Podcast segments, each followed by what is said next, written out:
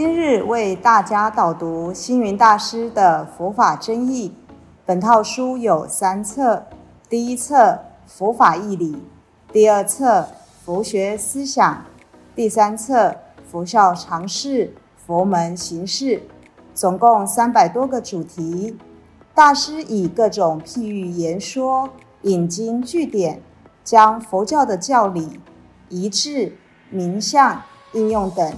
直唱佛陀教法慈悲、智慧、平等的精神，此即是给人欢喜、信心的人间佛教。各位佛光人，各位护法居士，大家吉祥。今天的主题是禅和子。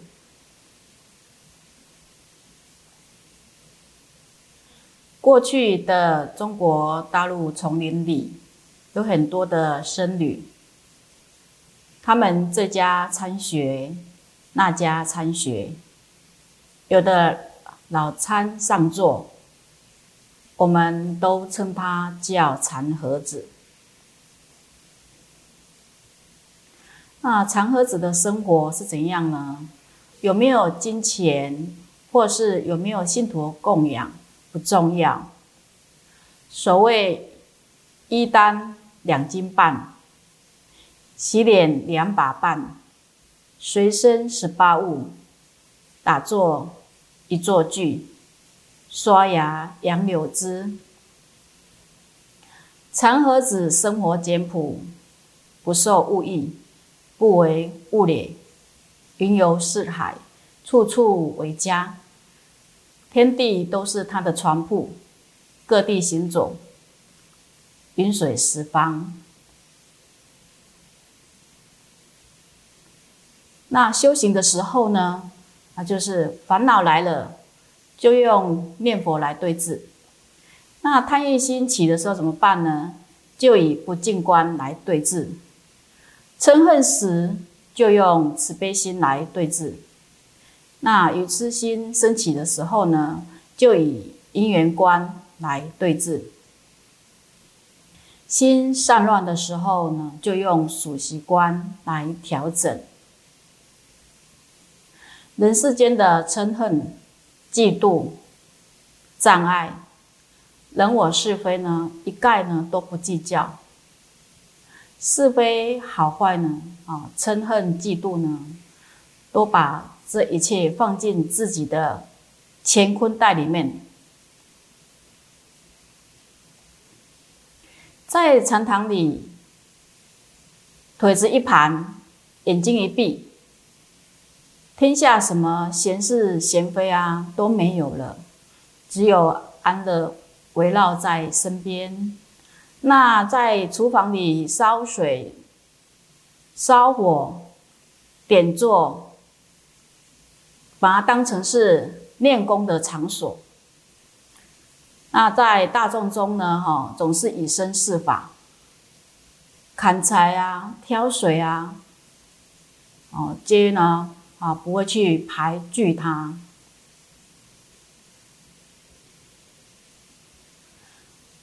马祖道一禅师创丛林，徒弟百丈怀海。禅师制定丛林清规，即是有名的百丈清规。百丈禅师提倡一日不做，一日不食，建树僧团修行的榜样，说明搬柴运水无非是禅的修行生活。搬柴运水是修行，在禅宗公案里头呢，有一则老生晒香菇。这个公案呢是这么说：日本道元禅师到中国寺院参访，看到八十多岁的老和尚日正当中，忙着铺晒香菇。道元禅师于心不忍，便劝他说：“老和尚，太阳那么大，何必这么辛苦？自己晒香菇呢？老和尚朝他望了望，我不晒香菇，谁来晒？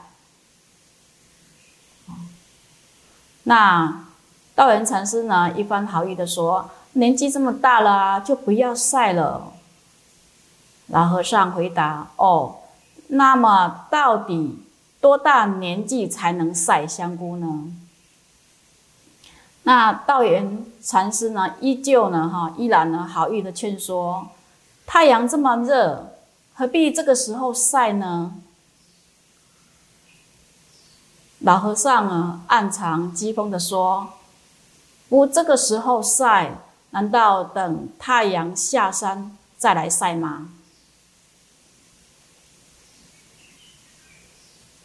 典型的禅和子。也就是说，参禅修行的人啊，凡事呢绝不假手他人，对自己的生命也是一刻千金的珍惜，既不在成败得失的望见上徘徊，也不在声色获利的迷境上打转，生与命俱修行，无情无理棒喝呢？是修行。临济义贤禅师曾经在黄檗禅师座下参学三年，一句话都不说。当时一位木州禅师很赏识他，鼓励他向黄檗禅师请益。临济禅师三次前去问佛法大意，黄檗。禅师都是一言不发的把他痛打出门。临济禅师觉得参学太苦恼，也没有因缘，便想下山到别处去参学。木州禅师劝慰他：“不要紧，你明天去向禅师辞行，再请示一番。”木州禅师随后向黄檗禅师进言：“这个灵济是个大根器的人，他来辞行，你就方便给他一些指示吧。”黄檗禅师颔首，笑着说：“我知道了。”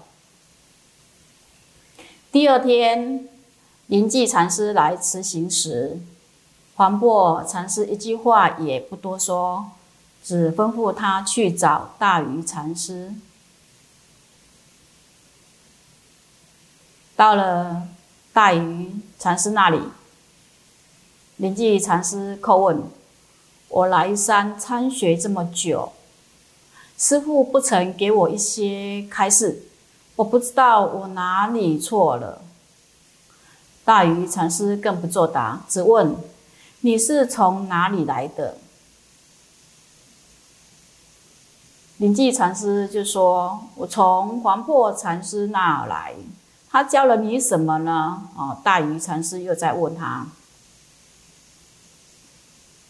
那灵济禅师就说：“什么也没有，我每次一开口就被打，问了三次佛法，三次都被打了出来。”大愚禅师惋惜地叹道：“唉，这黄婆真是老婆心切啊！他三次为你彻底释疑，你却还在这里多疑什么有过无过的？哎呀，这黄婆真是老婆心切啊！”临济禅师这才大悟。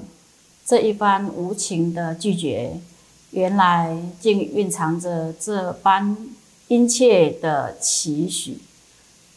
禅宗的教育法门很多，扬眉顺目、打骂棒喝都是教育。不会双修的修行，佛经里有一则经语这么说：修福不修慧。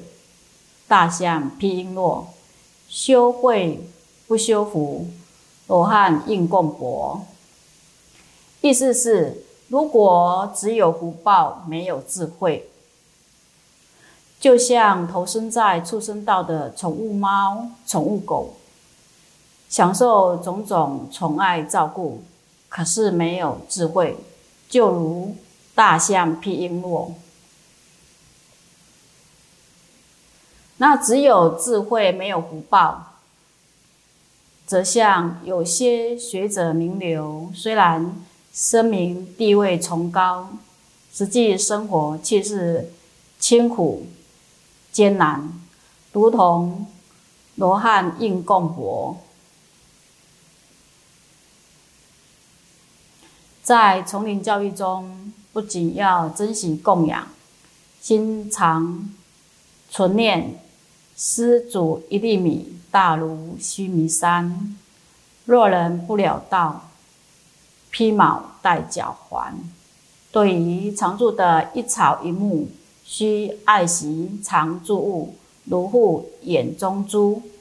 这是为了养成惜福的习惯，而不是执着坚定。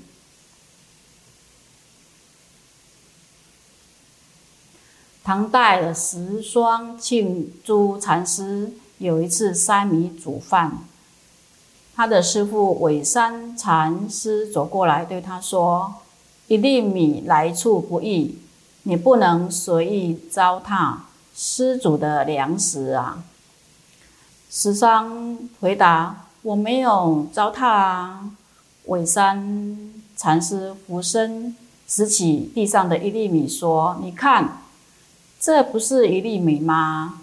你要知道，千万粒米都是从这一粒米来的啊！十双禅师立刻反问：千万粒米都从一粒米来，那么这一粒米又从什么地方来呢？尾山把手上的一粒米放回米草中。千万粒从一粒来，一粒也从千万粒来，这就是一多不二的道理。这个公案呢，就阐述了说不会双修的特色。在佛门的课诵里，有一首《普贤警众记》：四日已过，蜜意水减，如少水遗，斯有何乐？长和子们要时时警戒，阎罗老子上门所在，意思是说，种种修行，如果不彻头彻尾把执着习气大死一番，就没有办法参就领略祖师西来意。佛教界的耆老硕德。应该向过去的长和子看齐，放下自己的名位，放下自己的财富，以长和子自居，将佛法传播十方。我们感恩当今的佛教界能有一些长和子，为佛教顶住半边天，这是非常重要的。许多的长和子，他们不要世俗的物质生活，也不贪图享受，更不积蓄财物，视功名富贵如浮云，视名位如障碍，只是随缘到处教化。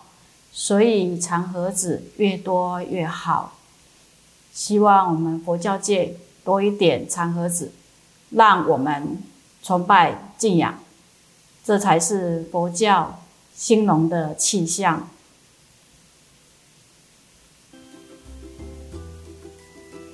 感谢大家的聆听，如有疑问，请于影片下方留言。祝福大家六十吉祥，深入经藏，智慧如海。